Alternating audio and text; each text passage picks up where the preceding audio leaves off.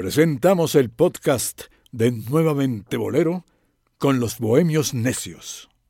Nuevamente Bolero presenta.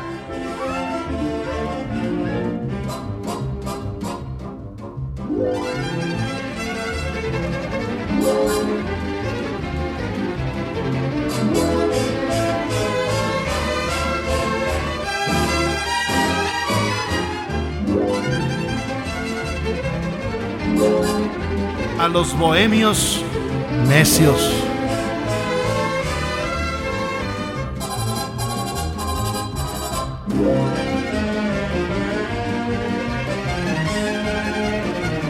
Amiguitos de la República, sean ustedes bienvenidos, bien hallados, bien sintonizados, bien encontrados a través de las frecuencias de las ABC, perteneciente a la Organización Editorial Mexicana, 24 emisoras en toda la República y además 64 periódicos, entre los que destacan El Sol de México, La Prensa, naturalmente Ovaciones, Esto y muchos más periódicos que representan el número uno de lectores en estados como Puebla, como Guerrero, como Oaxaca. Por eso, señoras y señores, les saludamos con mucho orgullo y agradecemos primero que todo el espacio que nos brinda la familia Vázquez Raña y naturalmente que gracias a ellos podamos llegar a usted, uno de los auditorios más exigentes, más conocedores y más codiciados por cualquier producción radiofónica. Saludamos a nuestros amigos que nos escuchan en calidad digital a través de nuestro podcast, a cualquier hora en cualquier momento y naturalmente en calidad 100% eh, digital. Por eso saludo a mis colegas, a los incansables, bohemios necios. Ya estamos aquí reunidos los tres. Va a temblar, va a temblar. Sí. Omar Carmona X y Dionisio Sánchez Alvarado. Bueno, si, no, si va a temblar, que no nos tiemble ahorita que estamos en el episodio 10 de ABC Radio. No, y a veces nos tiemblan, pero las piernas cuando nos tienen los elevadores, 10 pisos subiendo las escaleras, llega uno al programa sin aliento casi. Ya sin ganas de vivir casi. ¿Verdad, casi. Omar? Sí, nos pasó hace unas semanas que no había elevador. Yo, No había yo- yo elevadores. acabo de llegar de, de, de- de- Francia y con, con el Humil- jet, humildemente. con el- oye, con el jet lag, el cambio de altura y súbete 10 escaleras, no, 10, eh, 10 10 pisos, pisos, no, no. y llega al 5 para las 6 que comienza el programa. híjole, no, no, no, no, no. Fue Nah, un suplicio. Chis. Bueno, bueno, no, no, por favor, Omar, respira, tranquilo. Primero la parte baja de los pulmones, ve llenándola hacia arriba. Ahora saca, Así fue. exhala otra vez. Y ya de esa manera pudo comenzar a transmitir el programa. Gracias en verdad por estar con nosotros.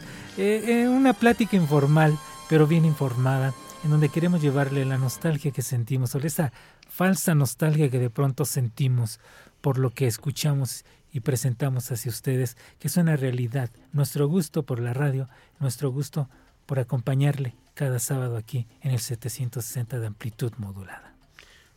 Omar Carmona X. Pues eh, quedamos la semana pasada de continuar con algunos testimonios de Ramón de Flores hablando de bola de nieve y hacer y abundar un poquito acerca de lo que él hizo aquí en México, ¿no? Sí, Bueno, pues escuchemos. escuchemos a Ramón de Flores. La gente lo, lo recibió a Villafontana. En aquella, en aquella época no, no era mucha costumbre que hubiera pianistas de, de color en, en México. Villa Fontana era un restaurante, fundamentalmente no era un bar, ¿eh? era un restaurante bar, pero no era un sitio de espectáculos. Entonces, este, la gente primero lo identificó un poco con, con el Sam de Casablanca, de, de Humphrey Bogart, ¿verdad? Este, bueno, Sam nunca fue un pianista, era un actor, ¿verdad? Pero eh, su presencia en el piano, su gran personalidad, su, su mímica, su manera de sentir las canciones, sí, sí, sí había, había puntos en común con él, ¿no? Entonces sí, sí, evidentemente fue con una, con una bonita campaña de publicidad, eh, fue una, una, pues fue, fue, fue muy aceptado. Campaña que Dionisio ya nos la enseñó. interés en el público, ¿no? Se había escuchado hablar de bola de nieve en México, pero en el medio artístico, ¿no? Pero yo creo que el público, el público elitista que es para el público, el público elitista que es para el que cantaba bola de nieve, no, porque esas fueran sus ideas, sino para en, ese medio se desenvolvía de la alta burguesía de Cuba. Aquí Villa Fontana era un lugar frecuentado, como, como usted sabe o como usted escuchó, Imelda, por la alta burguesía mexicana, eh, siempre trabajaba de frac, era muy elegante, se, perfumaba mucho, le gustaba, Bola de Nieve era un hombre, eh, era un hombre introvertido eh, por lo que se refiere a externar su manera de pensar. Es decir, quiere decir que era un hombre muy sociable, alternaba con todo el mundo, pero en fin, traía en el fondo el drama por dentro de esa gran discriminación racial que había en Cuba, tanto en la época de Machado como de Príos Carras o de Batista. Pero él jamás externaba su, su, manera de pensar, ¿no? Pero sí estaba marcado por esa, por esa discriminación odiosa que, que evidentemente Fidel Castro terminó con ella. Y le gustaba frecuentar en la intimidad y, en profundidad, si me permite la palabra, con, grandes, con grandes intelectuales cubanos. Yo conocí en su casa aquí en México, en el tiempo que estuvo trabajando en Villa Fontana, eh, tomó un departamento y vivía con una, con una hermana suya, ¿no? y, y tuve el honor de conocer en su casa personas que habían huido de Cuba, intelectuales cubanos, eh, cuando vino el golpe el 19 de marzo de, Batista, que derrocó a Prío Socarrás, que de hecho fue el último presidente constitucional que tuvo Cuba. Pero en fin, eso ya es hablar de, política. Pero por lo que se refiere a Bola de Nieve, pues eh, eh, estos exiliados cubanos de Batista, que estaban en México, frecuentaban su casa. Intelectuales de la talla de, de Nicolás Guillén, por ejemplo, ¿no? el, gran poeta de, de, una manera de hablar. También está ligado, creo yo, con, con, la religión lucumí ¿eh? de Cuba, que, se practica mucho la santería, todas estas cuestiones. Entonces Nicolás Guillén, que ha sido, digo, recién fallecido relativamente, yo creo que don Nicolás Guillén, este gran poeta, pues habrá dos años que habrá muerto. Era amigo de Bola de Nieve y frecuentaba la cosa de Bola de Nieve. yo que era muy joven, que había tenido yo la, temeridad, como dije anteriormente, de poner un restaurante, sí me apantallaba mucho tener la oportunidad de, platicar con estas gentes tan relevantes en el mundo de las letras, porque siempre me sentí muy atraído. Este, mm, así es. Sola siempre sola, sin que nadie comprenda tu sufrimiento, tu horrible padecer, fingiendo una existencia siempre llena de dicha y de placer, de dicha y de placer si yo encontrara un alma como la mía. Cuántas cosas secretas le contaría. Un alma que al mirarme sin decir nada, me lo dijese todo con su mirada. Un alma que al besarme con suave aliento. Al besarme sintiera lo que yo siento. A veces me pregunto qué pasaría si yo encontrara un alma como la mía.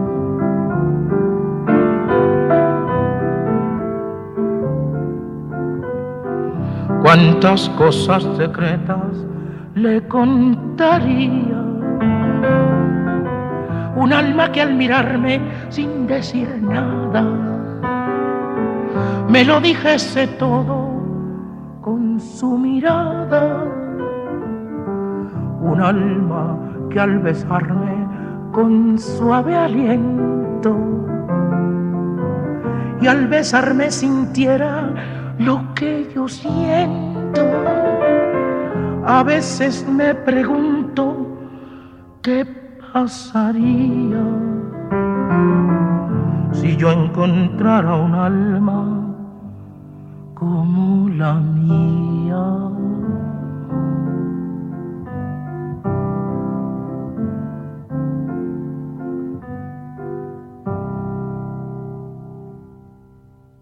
Dionisio Sánchez Alvarado, Omar Carmona Ignacio Jacinto Villa Fernández dice este libro, Bola de Nieve, con su sonrisa y su canción. Nace en la calle Máximo Gómez, número 32, esquina a Versalles, de la Villa de la Asunción de Guanabacoa, el 11 de septiembre de 1911, hijo de Domingo, cocinero de fonda, y de Inés, una buena decidora de historias que se ocupa de los manejos de la casa y de los muchachos, que son unos cuantos, pues sobreviven seis de sus trece partos. La familia cambia constantemente de domicilio dentro de la propia villa y según apriete más o menos el cinturón, pasan por diferentes casas según el costo del alquiler.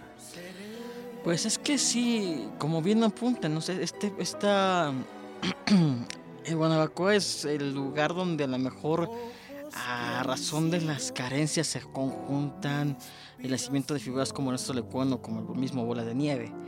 Y es interesante, ahora como estaba platicando Ramón de Flores, eh, él hablaba de la discriminación que había en Cuba. Recordemos el caso del compositor Luis Marchetti, eh, que sufrió para poder presentar sus canciones por, por el color de su piel. Sí, había mucha discriminación. Finalmente, si vemos y analizamos la, cuestión de las orquestas, eh, habíamos comentado el programa anterior que Bola estuvo con Gilberto Valdés, que estaba muy ocupado y preocupado por difundir la negritud y reunió en, espectáculos como Congo Pantera a los mejores rumberos, rumberos realmente de tambor, eh, eh, para presentarlos en, espectáculos en, importantes teatros de La Habana. Pero la orquesta era de negros. Eh, había orquestas como la Casino de la Playa, que era la mayoría blancos, y si recibieron o aceptaron a gente como Damaso Pérez Prado, que era un poco más mulato, fue por el talento y lo gran pianista y, arreglista que era. Pero oh, hubo eh, ejemplos o casos como el de Chano Pozo, que no fue aceptado en la Casino de la Playa porque era más negro que muchos negros. y así había grupos de negros como el grupo, el conjunto de Senor Rodríguez, en donde predominaban los negros, pero había grupos de blancos. El conjunto Casino, salvo después que estuvo Patato, que era negro, pero todos eran blancos. El conjunto de Roberto Faz también, muchos eran blancos. Eh, muchos grupos y orquestas eran blancos y otras orquestas eran de negros. Sí había cierto la ¿En la orquesta de Antonio María Romeo habían negros o eran todos blancos? Yo recuerdo blancos, me parece, no recuerdo bien pero en las orquestas que estuvo René Tusset, la orquesta de René Tusset que él menciona, que fue la primera que él dirigió cuando él tenía 16, 17 años, la mayoría de los elementos que repasas, todos son blancos. Yo no veo negros ahí. También mezcladas, la Aragón estaba mezclada. Exactamente. Este, más negros que, blancos. Y también Barbarito 10, casi todos eran negros. Casi todos pero había blancos. Pero había blancos. Entonces, había, sí había orquestas donde predominaba eso. O sea, realmente sí existía. ¿eh? Y yo creo que, por supuesto, que, Bola tuvo que haber sufrido esto. Afortunadamente, en el caso como Ernesto Lecuona, cuando regresa de sus giras que tuvo a todo el mundo, fue el que ayudó a unir al, tanto a muchos músicos como a los compositores en Cuba. Entonces él fue un gran dirigente que supo guiar los destinos de muchos de estos artistas. Aunque después ya cuando él vivía en Estados Unidos por cuestiones eh, de su obra, él tuvo que dar una dirección en Estados Unidos, Ernesto Lecuona, y eso no se lo perdonaron los cubanos y los compositores porque decían que cómo podía estar en contra.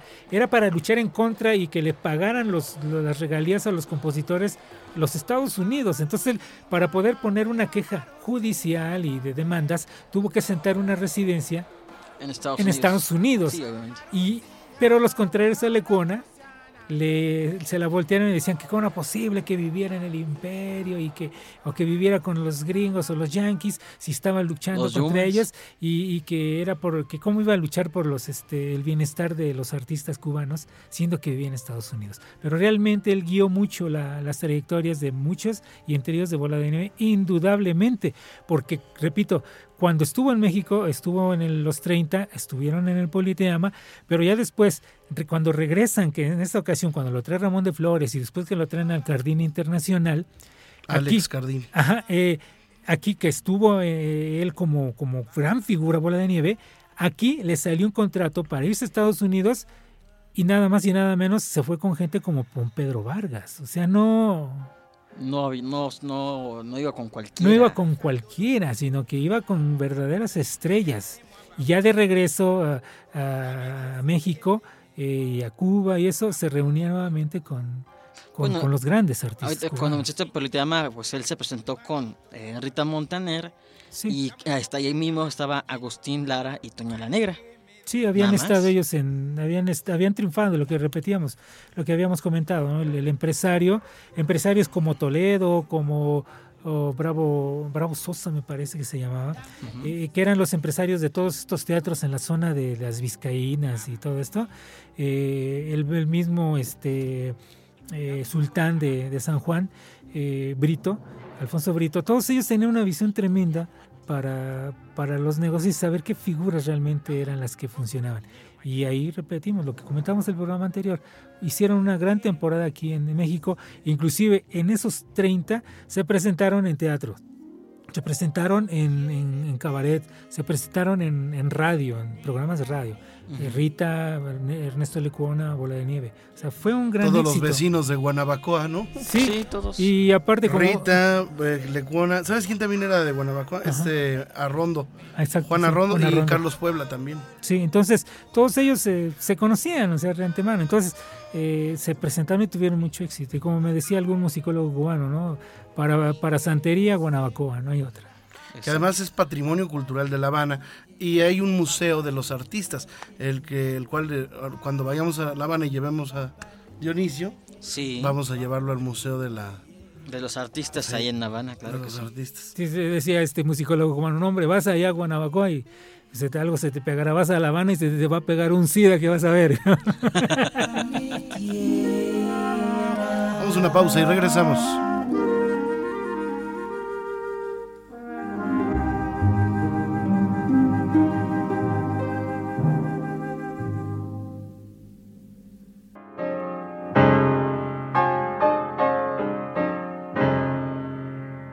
Babalú, Babalú,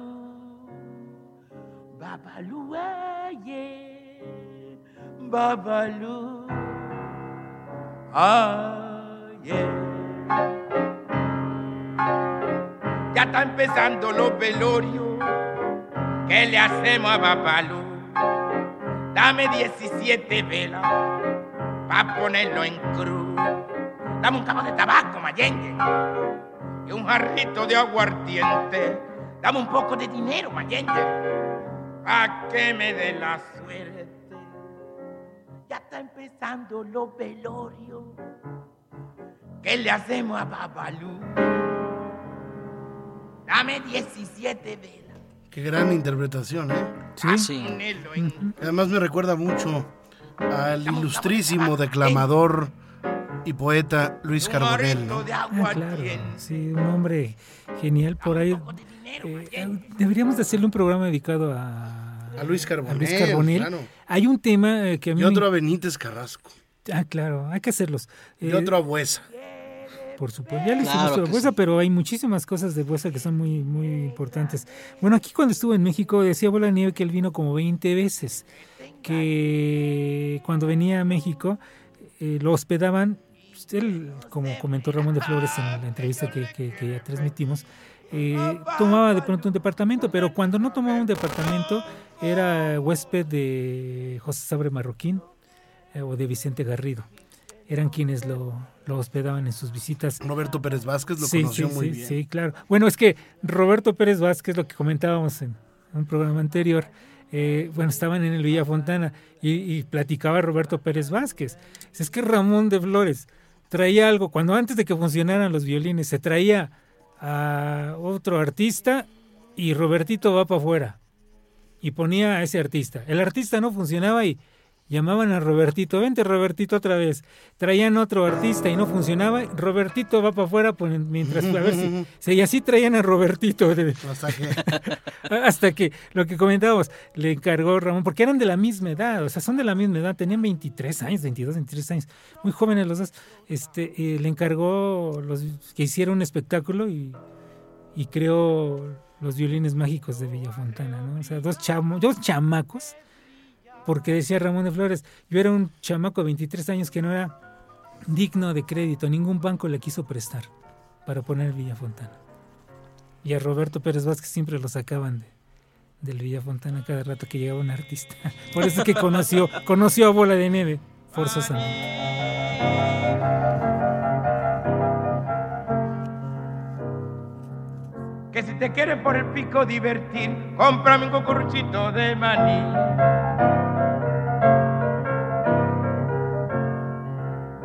Maní, maní. me sorprende el sentido del ritmo tan, tan impecable que manejaba en el piano, el contratiempo, la clave. Eh, hoy nomás. Ay, qué calentito y rico está, ya no se puede pedir más. Ay, caserita, no me dejes ir porque después te vas a arrepentir. Y va a ser muy tarde ya. Manicero se va, caserita no te cuestes a dormir sin comer un cucurrucho de maní. Que a la fecha, en La Habana. Siguen existiendo los maniceros. ¿Así? Sí, claro, y, y- y te venden el cucuruchito a peso. Un cucuruchito barato a peso y el, y el caro a tres pesos. Cubanos, o sea, que estamos. Es lo, que, es lo mismo de, como si fueran centavos mexicanos. Eso fuera. Un, un centavo mexicano y tres centavos. Eso es. Haciendo la conversión de la moneda. Sí. Ajá. Eso es lo que cuesta el cucurucho de maní. Mucha gente lo compra. Porque se- son, llegan los maní y, y traen un. Es cacahuate del que tiene piel. Ah, Ujú. Y está bien rico. Sí, fíjate, y ah, regresando de Bola de Nieve aquí en México, y retomando estos A textos. propósito del cacahuate rojo. No, bueno, es que eh, esta del manicero también, este, no sé si es la versión con, con la orquesta de Chico Farrell, pero Chico Farrell arropa de tal manera, también la tengo, también la tengo. o sea, escucha Chico Farrell, Todo lo. Mira, me las sé todas y las tengo todas. o sea, qué bárbaro. Como Chico Farrell arropa con su orquesta sin excesos, sabe ubicar perfectamente lo que es Bola de Nieve. Escúchelo usted. Sí, Chico Farrell me da mucha felicidad escucharlo. Sí, ¿verdad? Me da mucha emoción.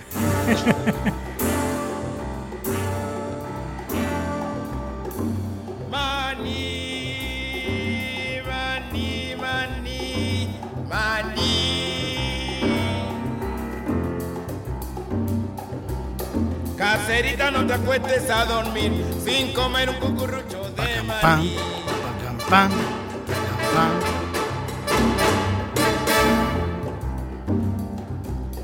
Ay, qué calentito y rico está. Lo suyo no era cantar con orquestas, ¿eh? No, lo suyo era hacerlo con su piano, obviamente. Sí. Pero finalmente O'Farrill sabe sabe ubicarlo perfectamente. Para mí, o sea, O'Farrill creo que lo arropó perfectamente. Sí le ganaba a Luis González. No, fíjate que, fíjate, escucha, eh, escuchen la versión de Almendra de O'Farrill o escuchen la versión de Almendra de Luis González. Son idénticas. No sé si uno o el otro se copiaron o de los dos salió, pero se, se parecen O los dos le copiaron a. o los dos le copiaron Lara. o los dos le copiaron a alguien. Bueno, bola de, Sabrá Nie- Dios. Bola de nieve aquí en México cuentan fue muy, tan popular que relatan que un día en la Plaza de Toros había 50 mil personas y alguien dijo está bola de nieve y cuentan las crónicas que se hizo un coro de gente gritando que viva bola de nieve 50 mil personas En México. en México gritando viva bola de nieve en la. Plaza de Toros, México. Dimane ma vorrei parti stasera Lontano non ci resisto più Dice che è rimasto solo mare Che ho stese prima Chi lo mare blu Monasterio Santa Chiara Tengo cuore scuro scuro Ma perché ogni sera pensa a Napoli com'era?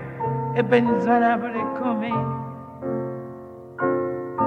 Vunda nelle Cappemonte Chi sto cuore mi si schianta Quando sento di la gente che si è fatto malamente sto paese, ma perché? No, non è vero. No, non ci credo E muoro questa smania torna a Napoli Ma va? Me fa paura non ci torna La la la la la la Se parece a todo en ella encantaba, todo en ella traía. Su mirada, su gesto, su sonrisa. El ingenio de Francia, el monasterio de Santa Chiara. Santa Chiara. Muy bonita canción de, de Barbieri y Galdieri. A finales de 1964, Bola de Nieve eh, llega a México, contratado, ya habíamos dicho, por el restaurante Cadena Internacional, pero llegó muy enfermo, con fiebre alta, y le dijo a- al embajador, eh, mira, en las condiciones en que vengo por cumplir con mi patria y con mi nombre. En el aeropuerto lo esperaron Solargueta, Vicente Garrido, Sabre Marroquín y muchas figuras de la intelectualidad y público en general que sabía que llegaba Bola de Nieve y que lo querían tanto, llamaban tanto, que fueron a recibirlo al aeropuerto. Y después del cóctel que le brindaron de bienvenida, dijo Bola de Nieve, ahora sí voy a debutar en forma normal, porque ya me siento restablecido por lo tanto que sé que me quieren aquí en este país. Y fue tal el éxito que dicen que se prorrogó el contrato, pero que él tuvo que terminar con el contrato porque tenía ya compromisos firmados para ir a Europa. Era más era 1964. como algo que se recuerda ya sin querer. No Omar, niegues Omar. Sí, más o menos como esa época 65 es cuando hace la gira que va a la Unión Soviética, va a la República Checa y a la República Popular de China. Como tú. Así como tú. No, no, todavía no voy para allá. Pronto quizás, quién sabe. Espera que si amor diste, amor te den. No niegues que yo te quise. Los bohemios necios. Amor te den.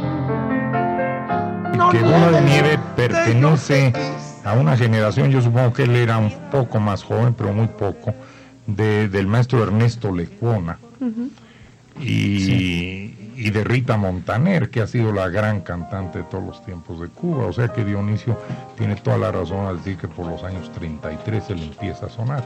Pero claro, opacado un poco por estas dos grandes personalidades, como eran Ernesto Lecuona, el autor de, de Siboney, por ejemplo, y Rita Montaner, la, la- la- la gran cantante de Cuba. ¿no?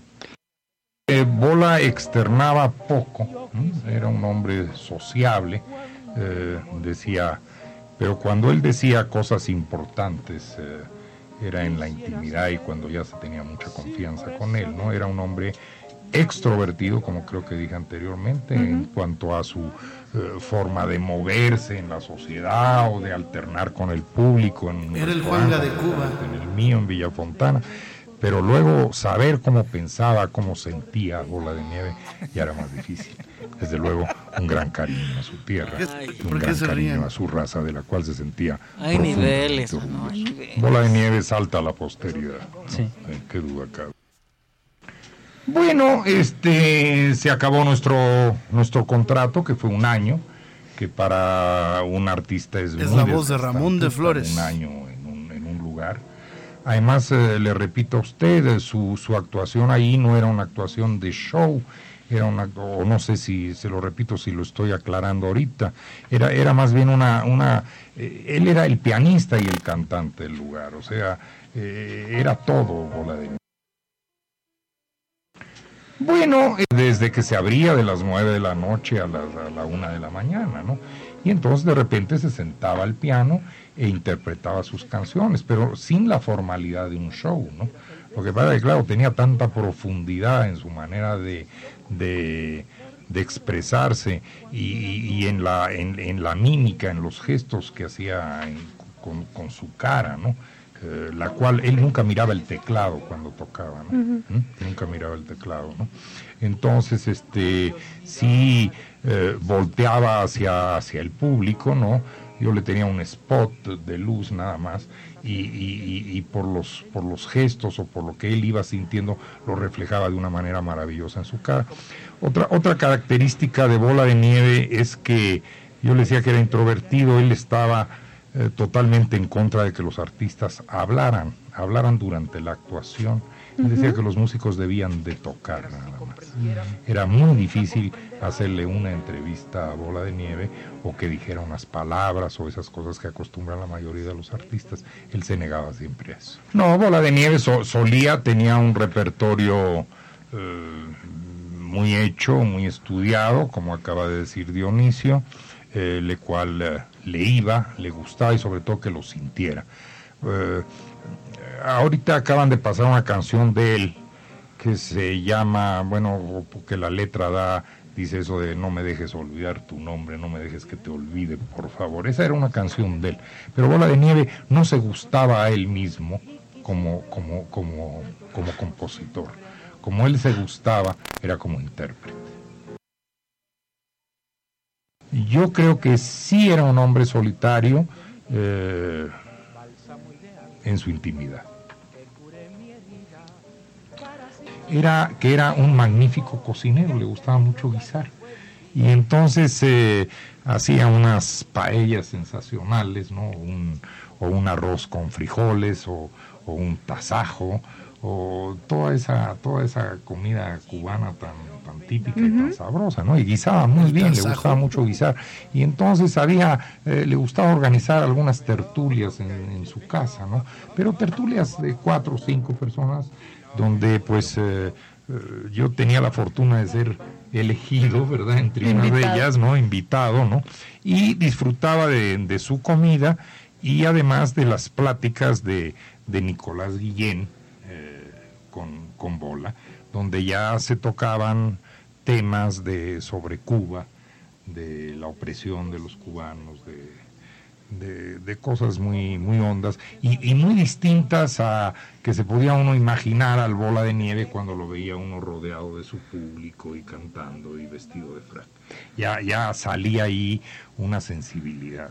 Y lo mismo que le puedo decir que fue amigo de Nicolás Guillén, fue amigo de Alejo Carpentier, fue amigo de Lezama Lima, fue amigo de, Carlos Puebla, otro gran trovador cubano, ¿no? Eh, en fin, es decir, algo tenía que tener ese hombre, aparte de su talento musical, algo tenía que tener en su pensamiento para que, para que lo cortejaran en el buen sentido de la palabra gentes de, del nivel de los intelectuales. Bueno, mire, hay una ambivalencia en eso difícil de, difícil de compaginar muchas veces, como lo acaba usted de decir, el hecho de que él trabajara conmigo y el hecho de que además fuéramos amigos, ¿no? Sin embargo, entre nosotros jamás este, la relación laboral este, pues, eh, tuvo, tuvo que ver en nuestra amistad, jamás, jamás hablábamos de eso. Eso ya le indica a usted la, calidad humana que, tenía Bola de Nieve. Y, y es eso, su calidad humana, y su calidad artística.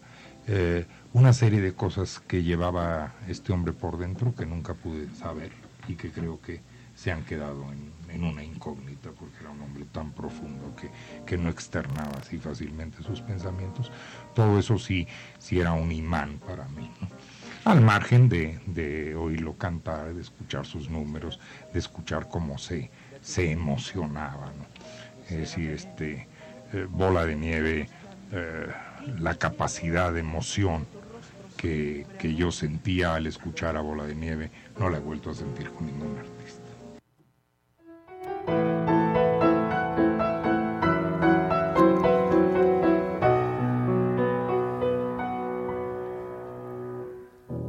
soy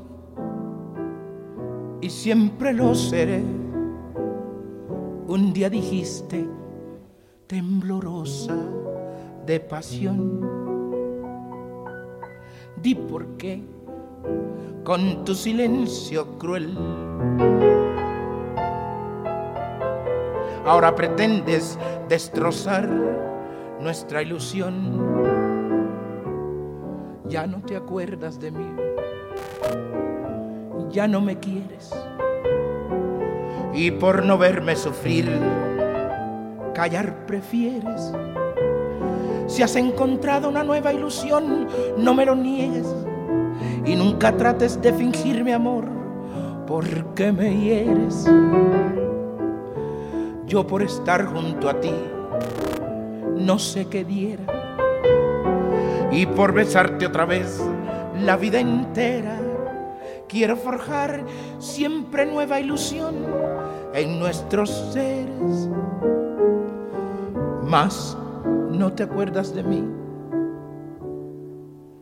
Ya no me quieres. Señor mesero, con una navaja de rasurar me conformo.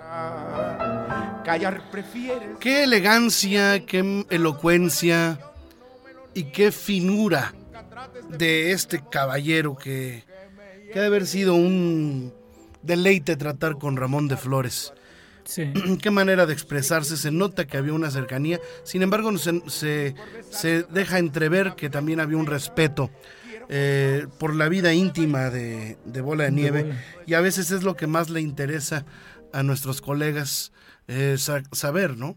El, Claro. el tema morboso, el tema eh, de, de su, de su mística homosexualidad, porque se afirma, pero no hay realmente No. evidencias que nos lleven a, a, a saberlo, más allá de la insinuación o de lo que por eso decía que él el Juanga este cubano, toda eh, toda distancia debidamente guardada. Claro que sí. ¿no? Eh, era, era bastante, por lo que nos dice el, el mismo Ramón, que sí lo conoció, era bastante eh, frío en ese tema, parco, o eh, cuando menos en la, en la intimidad eh, no manifestaba abiertamente sus emociones ni, ni ese ni ese real ser humano que tenía eh, que llevaba, ¿no? Sí, qué, claro. qué bonita manera de expresarse, Ramón, que lo cuente. Yo lo leo porque sí escribe todos los... Escribe para la revista de Interjet ¿A poco? y escribe Ah, unas, con- unas crónicas maravillosas. Yo lo sigo desde hace unos 6, 7 años y no ha dejado de escribir hasta la ¿En fecha. serio? ¿Todavía? Todavía. Hay que buscarlo. Hay que, hay que hay- que entrevistarlo. Sí está ahí, pero no contesta. Creo que Ah, no sé cómo esté el de la voz. Sé que escribe y lo hace muy bien. ok, voy a- Tal vez ya está como Fidel Castro, que ya no hablaba, pero ya nada más mandaba su, mandaba su, su artículo al, al Granma, ¿no? Sí, muere eh, Bola de Nieve eh, precisamente en la Ciudad de México el 2 de octubre de 1971, iba hacia Lima, Perú. Él soñó su muerte. Unos días antes del viaje, en la tensión de la espera para abordar el avión que lo traería a México, una premonición lo estremeció de noche. Soñó que se moría en México y que los amigos lo velaban y que luego venía a Cuba en una caja muy linda y que todos los amigos lo acompañaban en la funeraria Rivero. Y así, así fue. Ven, Betanila, ¿dónde está la copeta? Ven, Betanila, Tanila, Tanila, Tanila.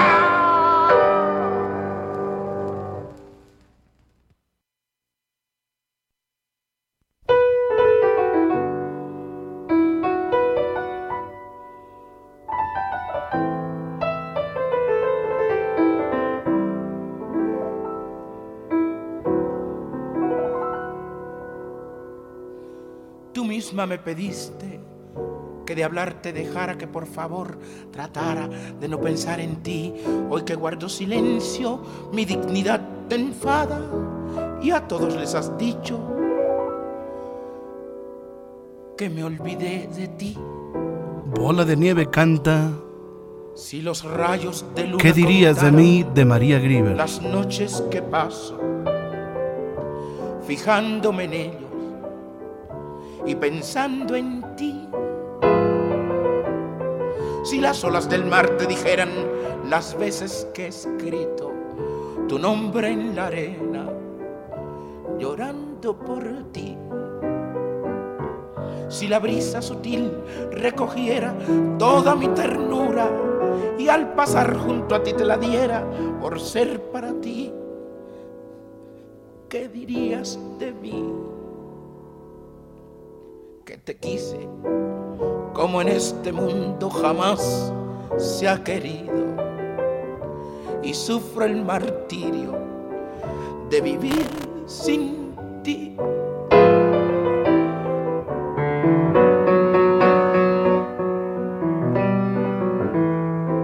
Hay una canción que me parece muy interesante porque Bola de Nieve eh, elegía su repertorio con mucha cautela.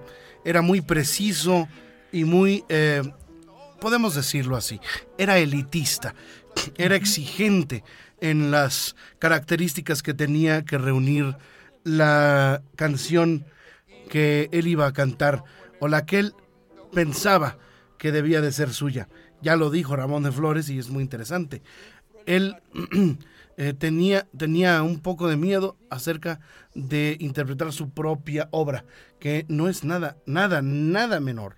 ¿No? Es, es, totalmente lo contrario. Yo creo que las canciones de Bola como autor son extraordinarias. Sí. Pero él eligió una canción de mi paisano yucateco Manuel Merodio, compositor que vive y que es el autor de, de Mi mal comportamiento Exacto. y muchas otras canciones eh, que me gustaría que algún día le dedicáramos un programa especial. Vive en Mérida, ¿eh? es de los sobrevivientes de, de la vieja guardia. Vamos a escuchar Te olvidaré de Manuel Merodio, cantada por Bola de Nieve.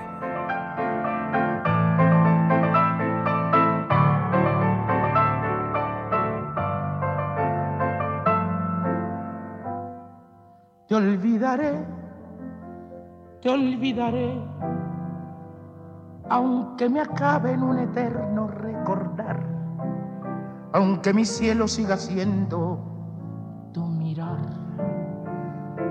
Te olvidaré, yo te lo juro, te olvidaré, te olvidaré, aunque en ajenos rostros yo te vea después aunque a mis sueños vengas una y otra vez, te olvidaré, yo te lo juro. Cruel es la pregunta que me grita el corazón, cruel es la mentira que repito sin cesar. Te olvidaré, te olvidaré, aunque destroce el pensamiento en olvidar, y cuando ya no pueda nunca más pensar, quizás te olvidaré y entonces moriré.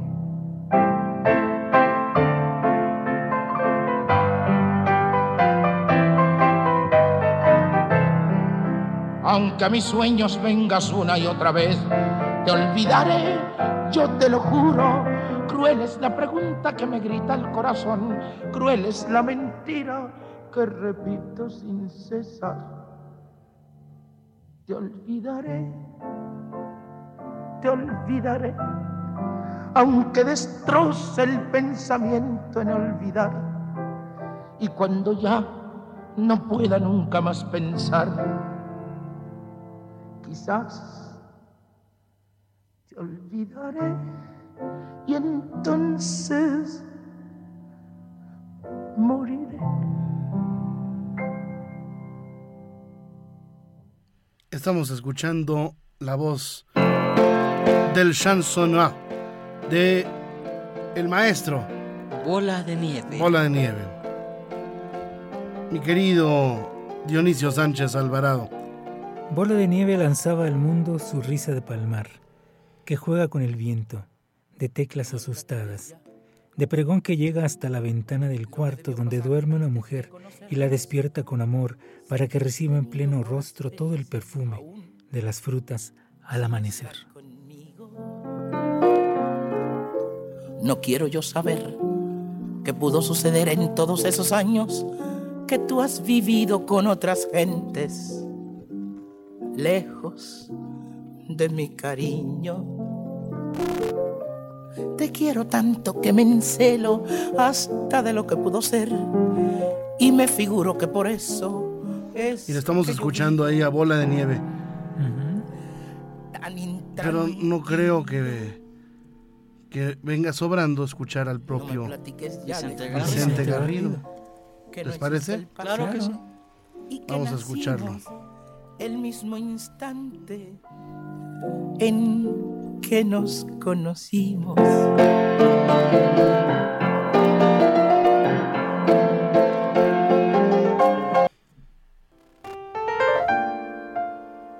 Bueno, hay otro estilo pianístico. Claro, sí. A mí me gusta más Vicente, ¿verdad? Claro. Pero vamos a escuchar. No me platiques ya lo que debió pasar antes de conocernos. Sé que has tenido horas felices, aún sin estar conmigo.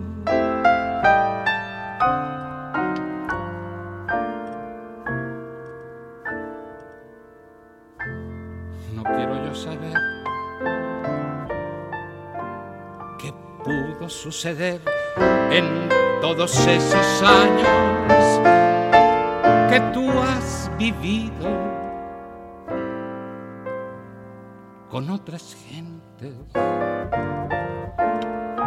lejos de mi cariño.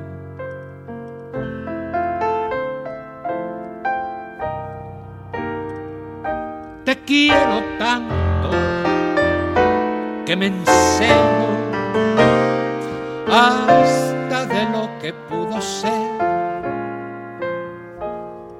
y me figuro que por eso es que yo vivo tan intranquilo. No me platiques ya, déjame imaginar que no existe el pasado y que nacimos el mismo instante en que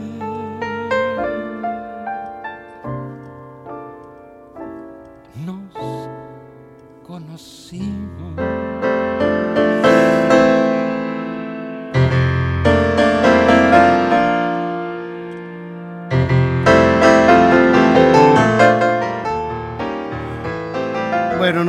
Quedar así, escuchando Sí. a Vicente Sí. todo el día y toda la noche. No sé, al menos yo, ¿eh? Esta versión, la que pusiste es de la segunda que hizo en Pentagrama, ¿no? En los noventas, porque hay otra que grabó en Pirles. Ah, no, pero nada que ver. Sí, sí, sí. Ahí no toca como aquí. No, no En el disco de Pentagrama es el que viene. con 50 Blanco, años, ¿no? es su disco de 50 años. Sí, muy bueno. Hay un disco doble, ¿no? Que viene él, viene Vicente y viene el disco eh, este con César Portillo de la Luz. He Pentagrama. ¿No, lo, no no lo he sé, visto. ¿no lo has visto? Y que inclusive en, una o dos tomas de las canciones que toca Vicente, está tocando y se oye que pega en el micrófono. Bueno, aquí se oyó su, su reloj. Ah, se oye que En- pega, o sea, lo dejaron tal cual a Vicente. Sí, Ahí sí. está. Ajá. ni que el beso que aún llevo ardiente ha sido el primero. Solo sé que en la vida es preciso saber esperar y callar. Para al cabo alcanzar lo que siempre anheló el corazón. No te importe saber que mi boca besara a otra boca una vez pues no hay huellas ni existen recuerdos que no borres tú. Tu cariño me ha traído un algo, no sé qué, Yo sí sé que. que no deja que mis ojos miren más ¿Qué será? que hacia ti. Bueno, se nos acabó el programa.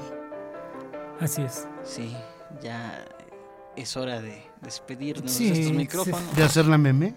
No, No, todavía, falta es ABC de la bohemia. la Apenas vamos empezando. Con el capítulo número chorrocientos mil de Agustín Lara. sí, es cierto. Ah, no, es que cuando la obra Guaca, es guaca, exten- guaca, guaca. cuando la obra cuando la obra de un artista es tan extensa obviamente Tan digo y lo digo en serio o sea se tiene que Cantar toda. cantar tiene que toda ejecutar toda, sí sí. porque pasa llega a suceder ¿no? Hasta la que no se ha grabado. claro Exactamente. sí o sea es cuando cuántas canciones compuso Lara Me avisan cuando acaben, ¿eh? bueno gracias hasta luego amigos del 760 de amplitud modulada. les damos las gracias en verdad por haber estado con nosotros en este programa dedicado a Bola de Nieve Sí, esta bohemia y evocación de recuerdos de Ramón de Flores que pues nos trajo Dionisio y ya pusimos ahorita. Recordando para tener otro matiz de cómo era bola de nieve. sí exacto alguien que sí lo conoció No como otros. no como otro Bueno, gracias amigos nuestros. Siempre es un privilegio compartir con el público culto, el público informado, el público que busca la bohemia en cualquiera de sus manifestaciones. Pero es a través de la radio, en donde nosotros nos gusta más encontrarnos con ustedes.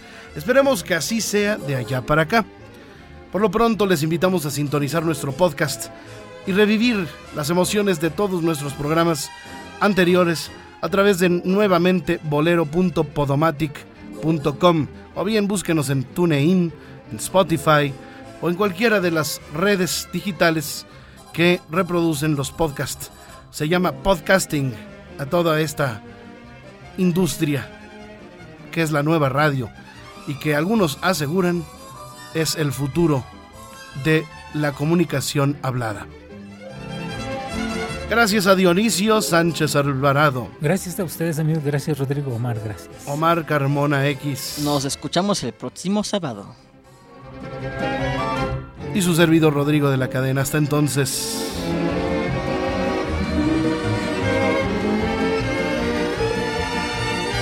Nuevamente Bolero presentó a los bohemios necios.